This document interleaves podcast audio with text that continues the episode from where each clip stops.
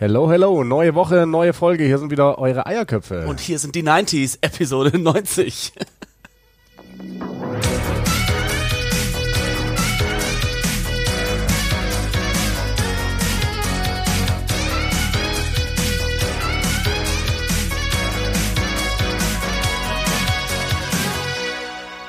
Der schönste Einstieg aller Zeiten, Ich Simon. sagen, kann, kann ich besser.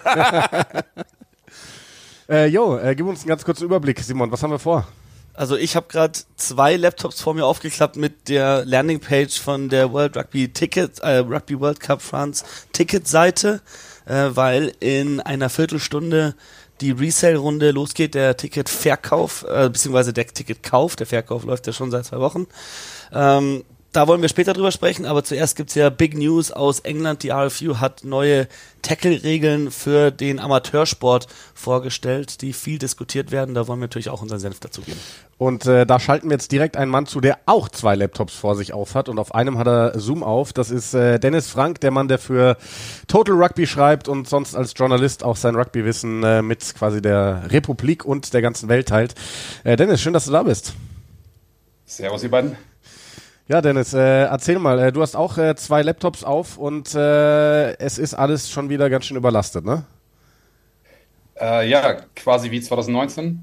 Da war ich ein paar Wochen in Japan unterwegs, war unfassbar geile Erfahrung und, und äh, dann möchte ich natürlich dieses Jahr auch nicht äh, in die Röhre schauen. Von daher zwei Laptops und das Handy, drei Endgeräte für hoffentlich ein paar Tickets. Aber du hast jetzt noch keine selbst gekauft, gell? Wie kommt's, dass du erst in der, was mittlerweile vierten Runde anfängst? Ich habe es in der zweiten Runde probiert und äh, ich meine, dieses, dieses Männchen mit der Prozentzahl, das kennt ihr wahrscheinlich nur zu gut.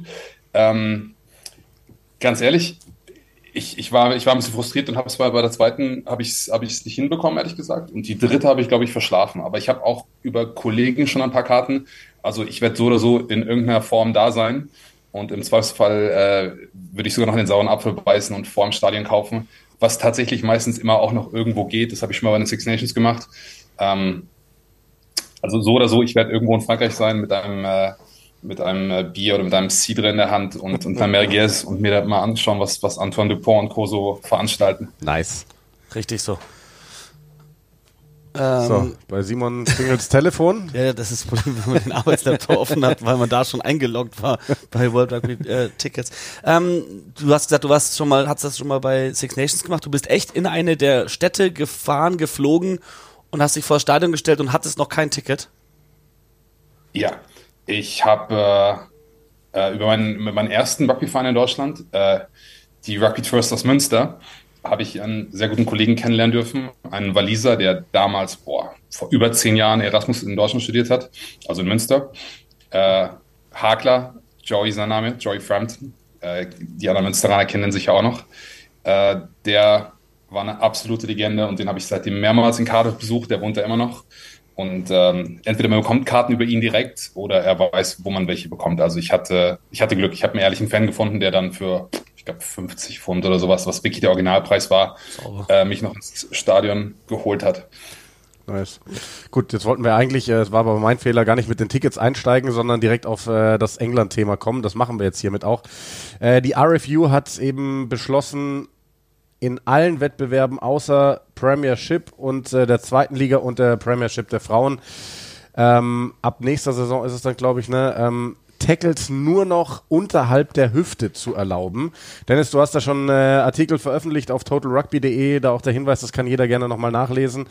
Der Ähm, war ja sehr neutral geschrieben. Was denkst du wirklich? nein, nein, nein, das, das wollte ich gar nicht äh, wissen. Also, dass da ein Shitstorm entsta entstanden ist, ähm, ist ja klar. Ähm, wir können auch gerne gleich alle mal unsere Meinung dazu loswerden. Aber du hast da geschrieben von einem Experiment, das schon mal äh, stattgefunden hat im Premiership Cup, so ein bisschen semi-professionell. Äh, das würde mich interessieren, ähm, was du da alles recherchiert hast, äh, warum das damals quasi dieses Experiment schiefgegangen ist. Äh, also zunächst mal, ich habe den gleichen Fehler gemacht wie du gerade. Ich brauchte auch noch ein bisschen äh, Anatomie-Nachhilfe. Äh, und zwar Verena aus Hannover hat das direkt runter kommentiert auf Facebook und dann habe ich auch den Artikel geändert. Es ist tatsächlich nicht die Hüfthöhe, sondern die Taille. Ich habe halt in den ganzen englischen Artikeln gelesen Waist und in dem, in dem offiziellen, äh, in der offiziellen Verlautbarung der RFU. Und in meinem Kopf war Waist, äh, warum auch immer, äh, Hüfte, aber tatsächlich ist es Taille und das sind halt schon nochmal so sieben, acht Zentimeter höher. ist jetzt nicht. Was heißt denn Taille genau? Ist es dann alles unterhalb des Bauchnabels oder? Also, also ich, muss, ich musste, kein, kein Scherz, ich habe es nachgeschaut. Also ich musste es nachschauen, weil scheinbar bin ich da auch nicht. Äh, auf jeden Fall, die Taille ist, äh, wenn du jetzt dir denkst, zwischen äh, Bauchnabel und Nippel so der schmalste, dort wo die, der Umfang am schmalsten ist. Also oberhalb des Hüftknochens, unterhalb der Rippen. Also wenn jetzt mal.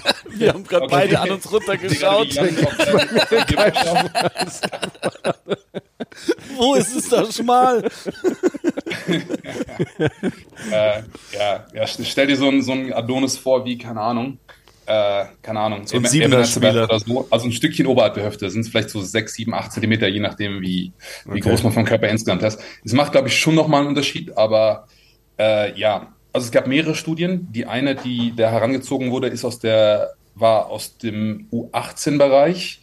Ähm, und tatsächlich wird es wohl in Föderal 3 ja. äh, auch aktuell angewandt, was jetzt eigentlich schon dafür spricht, dass es halt doch nicht so dramatisch ist, aber in, in englischen Rugby-Kreisen, was ich da so mitbekommen hat, auch von Kollegen, die gerade in England spielen, da ist gerade die Hölle los von wegen, jetzt werden noch irgendwie acht, neun, zehn Wochen gespielt, dann ist die Saison vorbei.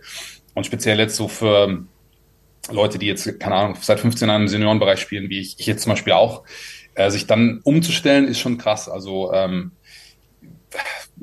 aber ja, genau, diese Premiership Cup-Geschichte, da wurde 2018, 19 äh, hat man quasi genau das angewandt und äh, tatsächlich äh, als, als statistischer Messwert galt Head-on-Head-Collisions und die sind tatsächlich zurückgegangen.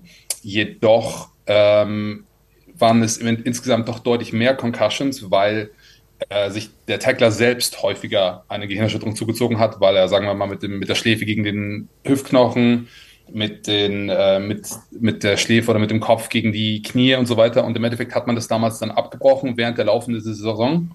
Und ähm, ein Wallaby Prop, der jetzt wieder in England spielt, dessen Name mir gerade nicht einfällt. Ollie Hoskins, der hat damals oder? Cup gespielt. Ollie Hoskins hattest du, glaube ich, geschrieben. Genau, genau, genau, Ollie Hoskins, genau. Der hatte, der hatte einen ganzen Twitter-Thread dazu verfasst. Und äh, seine Prognose war, nachdem er vor vier Jahren oder vor fünf Jahren selbst Teil dieses Experiments war, äh, Gehirnerschütterungen werden durch die, durch die Decke gehen. Und ähm, das andere Problem war mit, mit der Studie aus Frankreich, die herangezogen wurde. Da, da hat man gleichzeitig auch noch ähm, äh, Double Tackles verboten. Also genau. es darf nur noch ein äh, Verteidiger den Ball für einen angreifen, ähm, weil das ist nämlich das nächste Problem. Ich habe mir mal, glaube ich, das heftigste blaue Auge jemals zugezogen, als ich mit meinem guten Freund Stefan, ich hoffe, du hörst auch zu, ähm, versucht habe, den gleichen Typen an einem Siebener Turnier zu tackeln. Also wir sind quasi, ähm, das war 2015, das war vor der Olympia-Quali, hat der DRV damals so eine Art ähm, Vorbereitungsturnier in Hürth gemacht, parallel zum Länderspiel. Und da haben wir tatsächlich mit der NRW-Auswahl gegen die italienische Nationalmannschaft im Siebener gespielt. Also ich glaube, so einen guten Gegner habe ich danach nie wieder gespielt, ehrlich gesagt. Und keine Ahnung, zweite Minute des Spiels, äh, einer von den Italienern bekommt den Ball, wir laufen beide mit Vollgas auf den Typen zu, ohne uns selbst zu sehen. Das war so ein, so ein Floated-Pass, der quasi so gefühlt zehn Sekunden in der Luft gestanden hat. Und wir scheppern beide halt mit dem Schädel zusammen, während wir ihn treffen. Und ich war sofort draußen. Das war äh, die unangenehmste Geschichte. Und genau das will man halt vermeiden in Frankreich, aber das haben sie jetzt in England nicht gemacht, deswegen halt die Ergebnisse nicht so ganz übertragbar sind. Mhm. Ja, das finde ich einen ganz kritischen Punkt. Äh, Double Tackles nach wie vor zu erlauben, aber zu zweit, wenn beide tiefer gehen müssen, da kannst du dich ja nur treffen dahinter. Ja. Normalerweise übst du ja, einer geht tief, einer geht hoch. Und hoch ja. ist dann nicht, äh, um den Kopf abzureißen, um den Ball zu sichern. Gab ja auch den, den Tweet von, von Sunny Bill Williams, der gesagt hat, ja, äh, wenn irgendein englischer Amateurverein den Offloader sucht, äh, das ist genau mein Spiel. Ja. So, ja, äh, das, da sind wir, ich, ich höre raus, Simon, du bist äh, absolut kein Fan dieser, dieser Regel. Ah. Also ich, ich, ich stelle es mir so schwer vor. Also wie verteidigst du zum Beispiel ein Pick and Go? Also das, das war auch, ich bin absoluter Gegner dieser Nummer. Ich, ich äh, gehe da wirklich mit, mit vielen Tweets, die man da liest, so, das ist der, der Tod dieses Sports. Das würde ich äh, so unterschreiben. Und das ist vor allem diese eine Szene, die ich mir so gar nicht vorstellen kann. Was ist denn bei einem 5 Meter Penalty und die, die kommen mit einem Tap and Go? Wie soll denn sowas noch verteidigt werden? Dennis, wie siehst du's? Ja, also wenn ich mir vorstelle, ich bin an der, an der eigenen Mahllinie und Luca und Dicky kratzt an und rennt auf mich zu.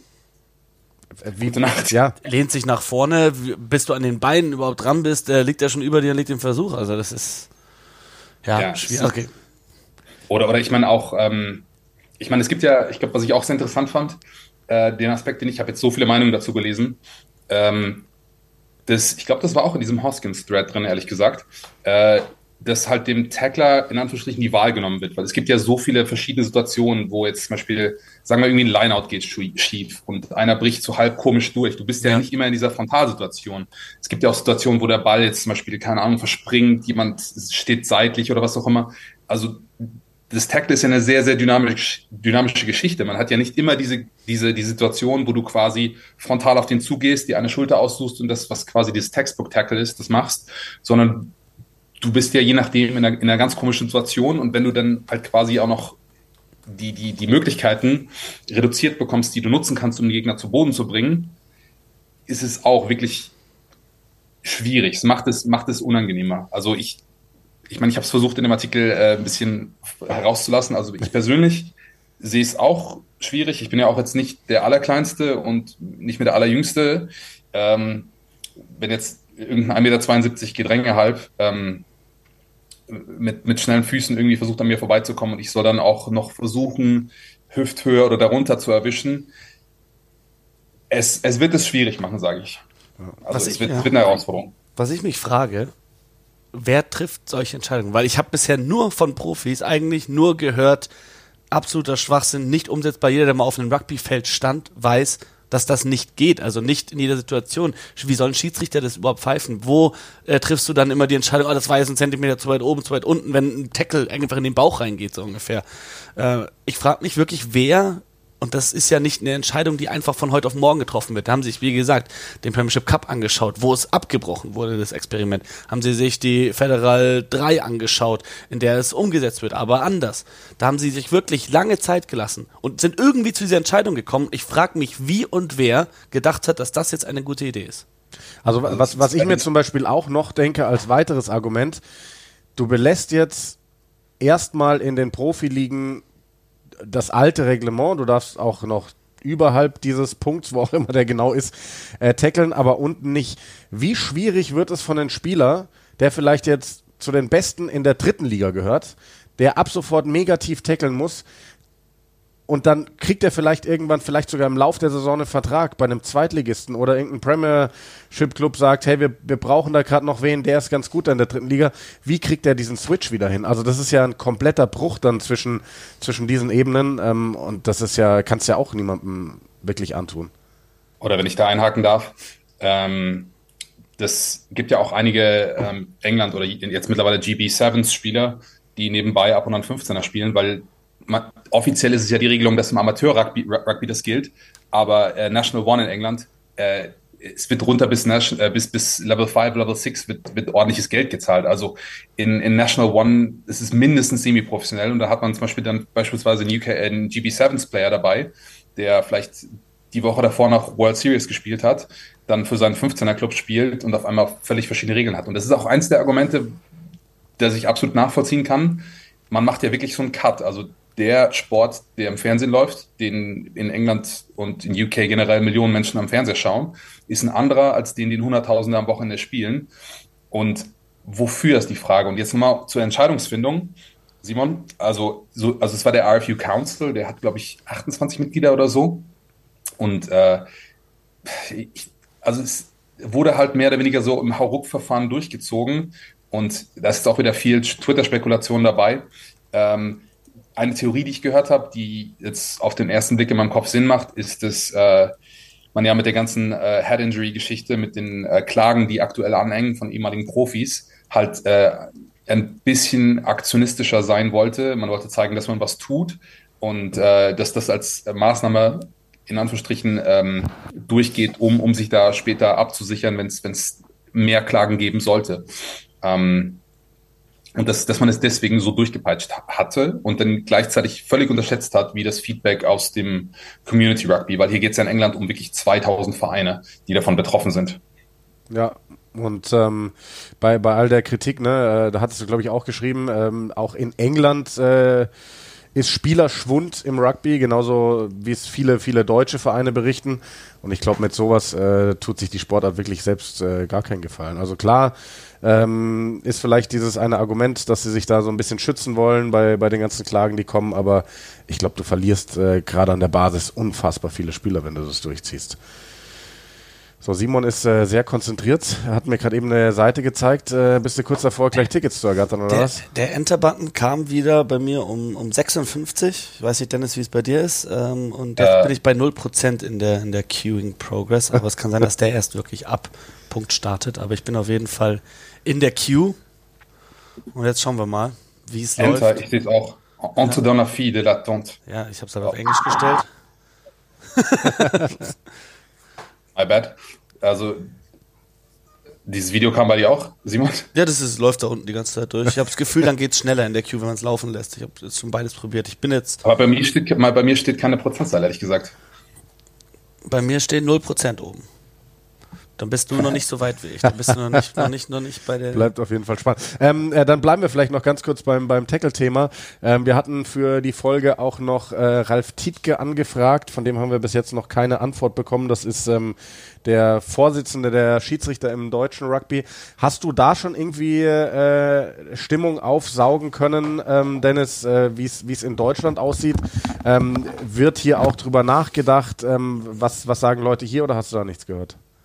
Ähm, in die Richtung habe ich tatsächlich noch nichts gehört. Ich habe äh, ein bisschen Feedback gesammelt, was äh, morgen wahrscheinlich in einem Artikel kommen wird. Also ich habe mich mit ein paar Leuten unterhalten, äh, Bundesliga, zweite Bundesliga und tatsächlich auch mit Carlos aus der Siebener Mannschaft, weil sollte es in Deutschland dazu kommen, dass wir halt auch diese Regelung einführen im Amateur-Rugby, was ja de facto auch die Bundesliga betrifft, würde es ja für jemanden wie Carlos oder die ganzen Siebener Spieler bedeuten oder auch die 15er Nationalspieler, dass sie äh, ihre international mit den, ich sage jetzt mal, traditionell hergebrachten Regeln spielen und dann in der Bundesliga umsteigen müssten. Das ist jetzt natürlich eher ein Gedankenexperiment, weil ich glaube nicht, dass irgendwas in die Richtung geplant ist. Also ich würde behaupten, dass ich da was von gehört hätte. Ähm, aber ja, so das Feedback, was ich bekommen habe bisher auch von allen Spielern. Ich habe mit ein paar von Frankfurt geredet, ein paar aus der zweiten Liga, ein paar aus Heidelberg. Ich habe bis jetzt noch niemanden gefunden, der jetzt, ähm, der jetzt gesagt hat, hört sich super an, lass uns ausprobieren. Das die, die ausgeglichenste Meinung hatte tatsächlich Carlos, also Carlos Soteras Merz, der Siebener Kapitän. Mhm, ja. Er meinte, er stellt es sich auch schwierig vor, aber er ist offen, es auszuprobieren. So, so ungefähr war sein, sein Tenor. Tenor. Ähm, ja, und ich meine, ich spiele ja auch noch selber beim RK03. Ähm, ich stelle es mir herausfordernd vor, ganz ehrlich. Also ähm, in, in vielerlei Situationen. Und, und die, die Umstellung wäre halt auch mit einmal krass, vor allem wenn man dann sagt, die Saison ist im Juni vorbei und drei Monate später spielst du halt wirklich nach äh, nicht komplett anderen Regeln, aber ich glaube schon, dass es die einschneidendste Änderung wäre, zumindest der letzten 30 Jahre. Also äh, wir hatten jetzt hier 50-22, was schon eine große Änderung war, oder Goal-Line-Dropout oder was auch immer, aber Tackle ist ja wirklich das zentrale Element des Spiels und was in einem Spiel hundertfach vorkommt. Und ich hatte auch noch gelesen, Nigel Owens hat auch so seine Zweifel, dass es so einfach umsetzbar ist, weil ich habe auch eine Schiri-Lizenz, ich habe nicht, nicht so viel gepfiffen, ehrlich gesagt, aber ähm, man muss auf so viele Sachen achten gleichzeitig als Rugby-Schiedsrichter. Und gerade in Deutschland, wo man oftmals, selbst in der Bundesliga, keine richtigen Linienrichter hat, oftmals, ist man halt in einer Situation, wo man aufs Rug gucken muss, auf die Abseitslinie schauen muss und äh, dann abzuwägen, ist das jetzt äh, Nippelhöhe, ist das jetzt Taillenhöhe, ist das Hüfthöhe, ähm, was ist jetzt die Sanktion, wenn ich jemand wenn ich jetzt jemanden äh, ordentlich erwische, bisher legal, sagen wir mal auf Brusthöhe, bald illegal, ist es dann nur ein Penalty und ab wann ist es dann gefährlich? Also schwierig, schwierig. Vielleicht hier auch nochmal die Frage an unsere äh, Hörerschaft. Falls sich jemand ähm, unter denjenigen, die uns hier zuhören, befinden, befindet, der, der oder die meint, das ist eine gute Idee mit dem tiefen Tackle, dann, dann schreibt uns an, dann holen wir uns, euch auf jeden Fall auch in die Folge, damit wir das mal besprechen können, weil ich höre mir da gerne die, die Pro-Argumente an. Ich, ich kann mir keine wirklich, keine vorstellen, die wirklich pro sind, weil es ist gefährlicher, tief zu tackeln. Es ist einfach so. Deswegen macht man das ja auch nicht. Deswegen ist es, so fühlt es sich so komisch an, so tief zu gehen, weil es ist nicht sicherer. Das ist vielleicht für den Ballträger sicherer, als wenn er hochgetackelt gegen die Brust und dann Steuertrauma nach hinten. Aber für den Tackler ist es viel, viel, viel gefährlicher. Schaut euch Profi-Rugby an. Jetzt am letzten Wochenende gab es erst wieder Tuisova, der nach innen gesteppt ist gegen den Tackler, der tief gehen wollte, ihn einfach geboscht hat gegen den Kopf, der nach unten umgefallen ist und erstmal liegen geblieben ist. Wie oft sehen wir das, dass Leute, die tief gehen, liegen bleiben? Ja, das stimmt. Also, allerdings. Ja, Dennis, gerne, gerne du kurz. Jamie George bei Saracens und Fischetti, glaube ich, beide. Äh, die waren, waren das, das, das Gegenargument dazu. Aber ja, grundsätzlich es kostet sehr, sehr viel Überwindung, Richtung Sch äh, Schnürsenkel zu tackeln. Und ähm, ich bin auch jemand, der tendenziell wahrscheinlich eher ein bisschen zu hoch tackelt bisher. Ähm, da die Umstellung hinzubekommen, das ist, ich meine, jemand wie Owen Farrell, der hat die Diskussion seit zehn Jahren anhängig.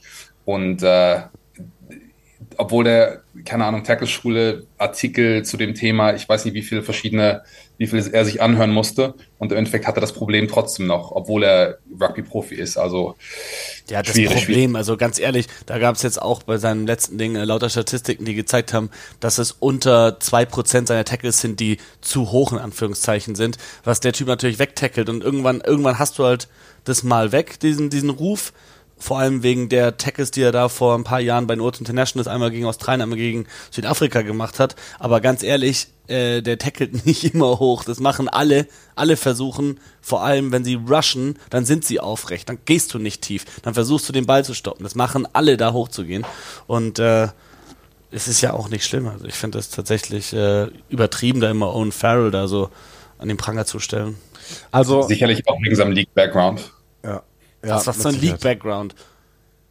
Wirklich, was wirklich, da musst du nur nach bei seiner Karriere fragen, was für ein League-Background. Denkst du nicht, Doch, dass in der, der Jugend hat er, glaube ich, in der Jugend hat er fünf, sechs Jahre für Wigan Warriors gespielt, oder? Gut, und seit wie vielen Jahren spielt er jetzt Rugby Union professionell? Nein, nein, nein, klar, aber, aber in Union-Kreisen in England hat man äh, schnell mal einen Beruf weg, dass man als äh, League-Spieler nicht richtig tackeln kann. Also, ja, also, ne, also das hätte mehr Sinn gemacht bei einem Chris Ashton oder so. Also ganz kurz jetzt äh, zu einer Überlegung, warum man es einführen sollte, warum ich bin ja nicht der Meinung, aber was mir kam, ist, es gibt ja immer wieder die Bestrebung, diesen Sport offensiver, attraktiver zu machen. Das heißt, mehr Punkte zu ermöglichen. Ähm, dafür wurde auch ein 50-22 und sowas eingeführt, ne? weil das eine weitere Offensivaktion aus der, oder Offensivoption aus der Defensive heraus ist. Ich würde jetzt einfach mal in den Raum stellen, dass es für die Defensive deutlich, deutlich schwieriger ist. Wir hatten eben das Beispiel mit dem 5 Meter Penalty Tap and Go, aber auch so allgemein, es wird deutlich schwieriger, eine gegnerische Mannschaft, eine, eine, eine, angreifende Mannschaft zu stoppen, wenn du nur noch ab dieser, ab dieser Höhe tackeln darfst. Und äh, vielleicht äh, ist das irgendwie ein Teil der Überlegungen, dass dadurch im Endeffekt mehr Versuche fallen. Auch wenn sie natürlich das Thema Sicherheit nach vorne stellen, weil, weil sie das nach vorne stellen müssen. Also ich äh, befürworte das überhaupt gar nicht, aber das ist so das Einzige, was mir auf der Pro-Seite einfallen würde, was vielleicht jemand hervorbringen könnte. Ja. Ich glaube, da hat auch so ein, so ein Clip die, äh, die, die, Runden auf Twitter gemacht mit äh, aus der Federal 3, wo halt äh, ein vogelwildes Offload nach dem anderen kam und im Endeffekt ein, äh, ein, ein sehr, sehr unstrukturierter, aber joué, joué, sag ich mal, Versuch. ähm, von daher, wenn es dann so aussieht, warum nicht? Ich, ich bin auch gespannt. Also vielleicht sind, tendieren wir dann auch irgendwie auch zur Schwarzmalerei, weil wir alle drei jetzt schon über zehn Jahre im Herrenbereich unterwegs sind. Und natürlich fällt es einem auch schwerer, sich da irgendwie zu verändern, glaube ich. Ähm, trifft auf jeden Fall für mich auch zu. Mal sehen. Also vor allem in England wird man relativ schnell merken, ob das wirklich die Partizipation, also die, die, die äh, Spielerzahlen dann noch weiter reduziert oder nicht. Ich meine, dass es in Deutschland, obwohl die generell die Mitgliederzahlen beim, beim, äh, bei Rugby Deutschland, also beim DRV, sich gut entwickelt haben. Ich meine, hier im Nordosten, ich bin jetzt in Berlin mittlerweile, zweite Mannschaften von den Bundesligisten, echt schwer. Regionalliga, es fallen viele Spiele aus. Selbst in der Bundesliga sieht man oftmals, dass, dass, äh, dass viele Teams gerade mal mit 16, 17, 18 Spielern auswärts anreisen. Also sagen wir so, dass, dass man in den letzten Jahren sehr, sehr viel Fokus drauf gelegt hat, äh, hohe Tackles in Anführungsstrichen ähm, zu, zu ähm, auszumerzen, sage ich mal, ist auf jeden Fall wichtig und richtig, aber der Schritt ist halt schon der, der, der konsequenteste, sagen wir mal. Ja. So, ich äh, beobachte die ganze Zeit Simon, er hat, glaube ich, mittlerweile die Seite auf seinem Handy auch noch aufgemacht. Ja, Was gibt's Neues in Sachen Tickets? bei meinem Laptop, das ist furchtbar. Einer 1%, einer 0%. Das ich bin bei Doppel Null. ja, das ist, das ist, gar nicht gut. Das ist, ja, vor allem, ich bin auch mal gespannt, wie viele Tickets jetzt überhaupt noch in Verkauf gehen heute. Ich denke mir, dass sie dann bis bestimmtes Kontingent echt auch nochmal extra locker machen, damit es nicht so eine komplette Nullnummer ist, wenn, was Leute da reinstellen. Aber es ist, also dann weiß ich, vielleicht war es letztes Mal auch, oh, zwei Prozent. Vielleicht war es letztes Mal auch, weil ich äh, das aus einem anderen Land gemacht habe. Ich war damals in Wien, in Österreich. Vielleicht hat das sich auch da ausgewirkt, aber das ist ja furchtbar schon wieder, dass es gar nicht funktioniert. Ja, Egal, ich habe ja, jetzt wieder drei Sachen. Diesmal, ich ich glaube, die Nachfrage diesmal ist echt noch krasser geworden. Also schon ja. 2019, da hatte ich ja schon ewig vorher meinen Flug nach Japan gebucht, war ich überrascht, wie schwierig es war, Karten zu bekommen. Und auch vor Ort, ich bin am, ich glaube, dritten Wochenende der äh, Vorrunde angekommen. Da war, glaube ich, gerade Wales gegen Australien. Und es war krass zu sehen, wie viele Waliser und Australier in Tokio unterwegs waren. Also wenn du irgendwie in Shibuya oder in Shinjuku oder so warst, so die Weggehviertel, gefühlt jede Bar war voll mit Australiern und Walisern. Und das, ich meine, nach Japan muss man auch erstmal kommen. Und ich hatte irgendwie nachher gelesen, dass es, glaube ich, 400.000 oder 500.000 internationale Fans waren, die nach Japan gekommen sind. Und ich meine, jetzt Frankreich ist sehr viel einfacher zu erreichen für, für, für die ganzen Six Nations Länder, aber zum Beispiel auch für die Südafrikaner kommst du leicht nach Frankreich als nach Japan. Also ich glaube, das wird ein sehr, sehr, sehr, sehr großes Fest, was man sich nicht entgehen lassen sollte. Wie, wie ist denn das eigentlich jetzt auf dieser Seite? Ist es da auch, äh, wer zuerst mal, mal zuerst? Ja. Also da sind jetzt, dieses Fenster war ja schon offen, da konnten Leute ihre Tickets einstellen und jetzt geht's quasi los, wer jetzt zuerst drankommt, der ja, wieder normale Verkauf, du kannst wieder die Tickets, kannst die Spiele auswählen, schaust, wie viele Tickets zu welchem Preis verfügbar sind, kannst dann auswählen. Ja. Das ist, äh also das Schöne ist, ähm, vielleicht äh, können wir ja auch Tickets vermitteln. Das hatten wir gesagt. Wir haben äh, auch die ein oder andere Zuschrift bekommen. Unter anderem hat sich Alexander bei uns gehört, ein äh, Eierköpfe-Hörer. Und er hat uns geschrieben, er hätte noch eine Karte für Neuseeland gegen Uruguay in Lyon, weil seine Lebensgefährtin es zeitlich nicht einrichten kann. Ähm, wenn wir jemanden wissen, dann sollen wir ihm Bescheid geben. Heißt an euch, wenn jemand interessiert sein sollte, Neuseeland gegen Uruguay in Lyon, vielleicht seid ihr eh schon in der Stadt, habt äh, Tickets für andere Spiele, wollt das auch noch gern sehen. Ich meine, das geht um die All Blacks, ne?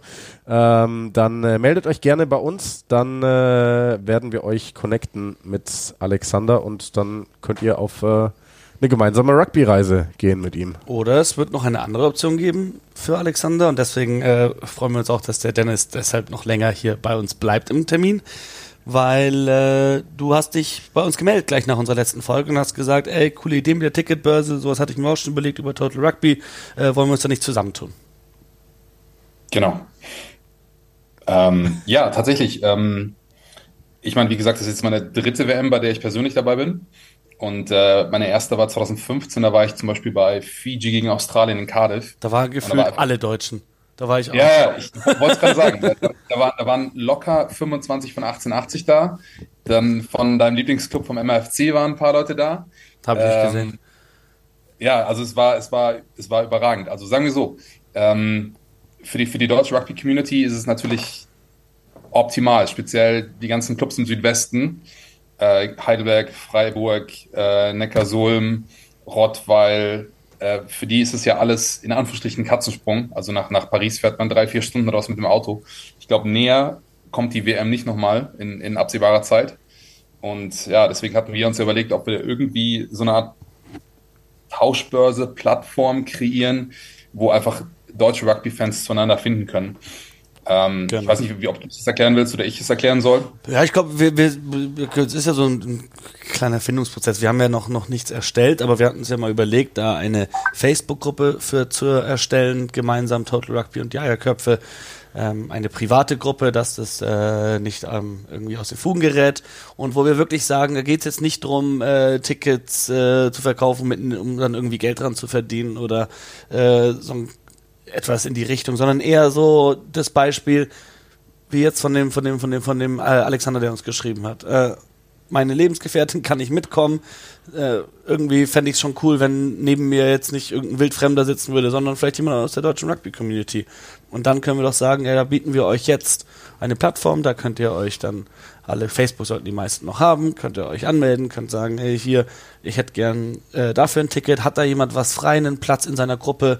Oder andersrum, wenn ihr sagt, wow, ich habe hier mal auf gut Glück äh, sechs Tickets gekauft, ich merke, ich habe gar gar nicht so viele Freunde, wer will mitkommen, dann äh, kann man das auch hochladen oder was immer es für äh, Gründe gibt. Das muss ja nicht alles auf einmal jetzt sein, sondern es kann ja über die kommenden was neun Monate kann noch echt viel passieren, warum man im Endeffekt vielleicht doch nicht nach Frankreich fahren kann und anstelle dann irgendwo an wen wild Fremdes zu verkaufen, der dann mit den eigenen Freunden im Stadion sitzt, kann man sagen, hey, hier gibt es jemanden aus der Community, der Bock hätte und dann äh, kann man sich darüber connecten. Habe ich was vergessen? Nö. Ich glaub, Dennis? Genau, genau die Idee. Also ich, ich glaube, äh, An- und Verkauf gibt es die Plattform von World Rugby sowieso. Äh, von daher kann sich da jeder irgendwie, ähm, glaube ich, dort seine Tickets, die übrig sind, verkaufen. Aber wie ihr schon letzte Woche meintet, ist es natürlich schön, wenn so viele deutsche Rugby-Fans möglich nach Frankreich kommen, ganz einfach. Und speziell in solchen Fällen. Also ich bin auch jetzt, bis jetzt habe ich, bin ich bei zwei Spielen dabei und das ist auch jeweils eine größere Gruppe, wo ich mich, wo ich quasi den Anschluss gefunden habe, äh, über meinen alten Verein Köln. Und, und ich glaube, genau solche Sachen wären super. Also in den nächsten neun Monaten werden sich noch viele Pläne ändern. Äh, Leute werden irgendwie verhindert sein, andere Leute werden ihre Pläne ändern und so weiter. Also ganz einfach, stellt euch vor, ihr seid eine größere Gruppe und habt vielleicht noch ein, zwei Plätze frei. Es wäre einfach cool, wenn ihr andere Leute aus der deutschen Rugby-Szene einfach mitnehmt und kann man auch vielleicht ein paar Verbindungen schaffen, weil zum Beispiel, ich habe jahrelang in Köln gespielt in der zweiten Liga West.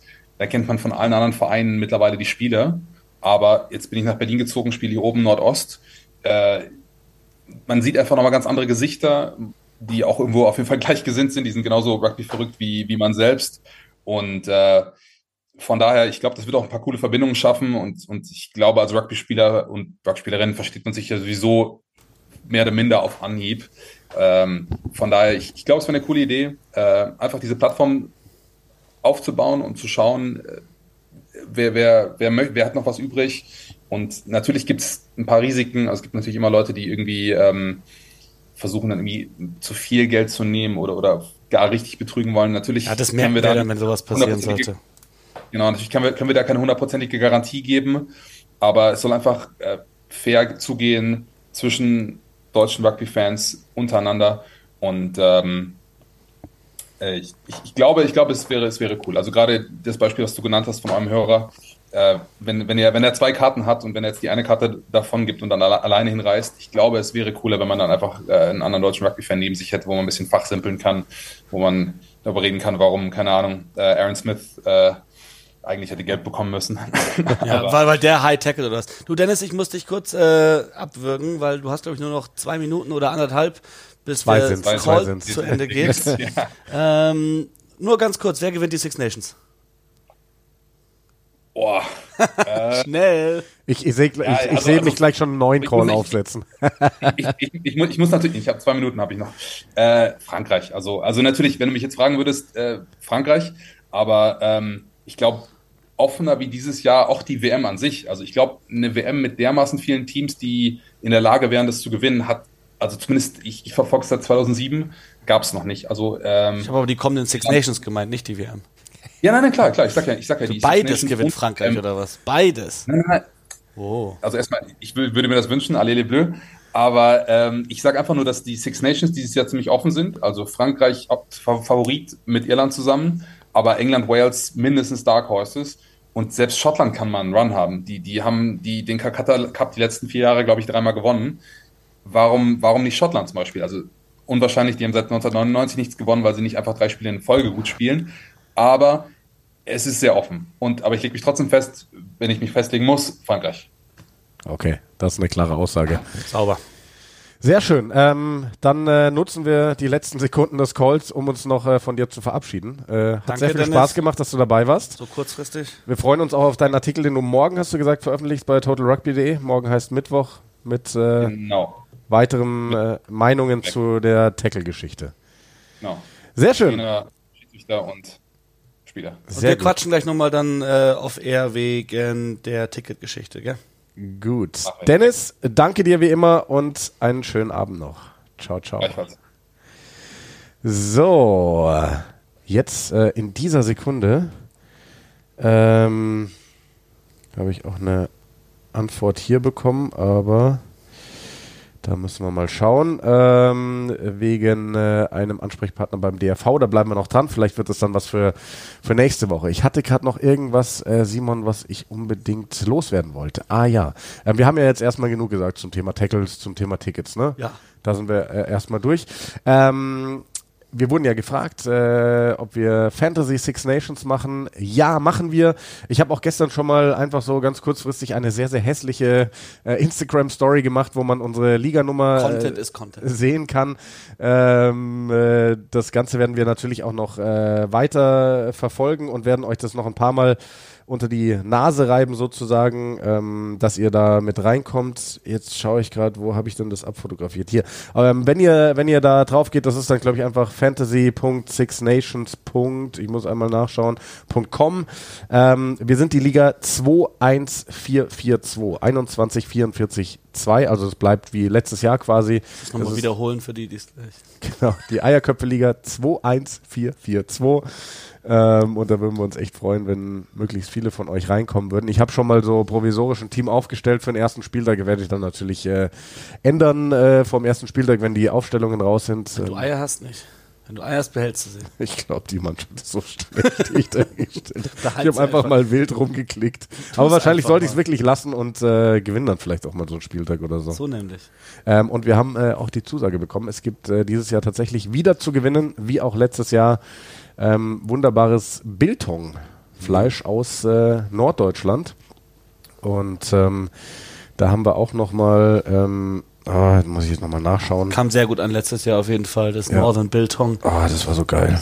Ist ja für diejenigen, die es jetzt vielleicht nicht kennen, ich glaube, die meisten von euch wissen, was Biltong ist, aber es ist ja quasi südafrikanisches Beef Jerky, so in die Richtung, aber das ist hervorragend, wie das auch geschmeckt Genau. hat letztes Jahr in den verschiedenen Geschmacksrichtungen und äh, Curry war dabei. Rosmarin, Chili. Ah, ja, und Natur war auch sehr geil. Ja. Und der Steffen, der, der uns das angeboten hat, äh, der hat geschrieben, sie haben jetzt nochmal neue Partner, ähm, haben äh, Höfe wirklich, die er schreibt, wirklich vorbildliche, extensive Weidehaltung betreiben. Bessere Tierhaltung kann man sich nicht wünschen. Also dementsprechend ist es äh, hochqualitativ, was wir da kriegen werden. Northern Biltong für die drei Erstplatzierten dann bei unserem Fantasy-Spiel zu den Six Nations. Erstes Spiel, ich freue mich so drauf. Wales gegen Irland am 4. Februar. Also ich muss nur sagen, also zu meiner Taktik, es hat jetzt nicht so gut funktioniert wie beim letzten Mal, wo ich dann um Punkt dann direkt irgendwie bei über 40 Prozent war. Aber der Laptop, mit dem ich früher rein bin, ist bei 4 Prozent und der andere bei 0, das Handy auf 0. Dennis ist bei beiden auch noch bei 0, sagt er. Also das scheint schon die, ein, ein, ein Weg zu. Ich frage mich, ob man da noch früher rein muss. Ob man wirklich um 17 Uhr schon da äh, auf der Seite sein muss. No idea. Ja, ich habe auch gerade hier in diversen Gruppen schon äh, gesehen, Alle bei 0. Teamkollegen von uns, ja, äh, unser Teamkollege Leo schrieb, dass er wie du dann bei 2% war nach circa 12, 13 Minuten. Ähm, aber wirklich viel weiter ist noch niemand gekommen. Gut, Simon, dann würde ich sagen, machen wir an dieser Stelle Schluss für heute. Ähm, wir quatschen jetzt gleich nochmal off-air mit äh, Dennis und wir haben auch gleich ein Meeting bezüglich der Zukunft der Eierköpfe, um das einfach mal so in den Raum zu schmeißen. Ähm, ja, wir planen da was äh, Besonderes, ohne genaueres zu verraten. Äh, könnte dann aber in den nächsten Wochen und äh, Monaten auf jeden Fall News geben So von nämlich. den Eierköpfen. So, danke fürs Zuhören. Bis nächste Woche. Ciao, ciao.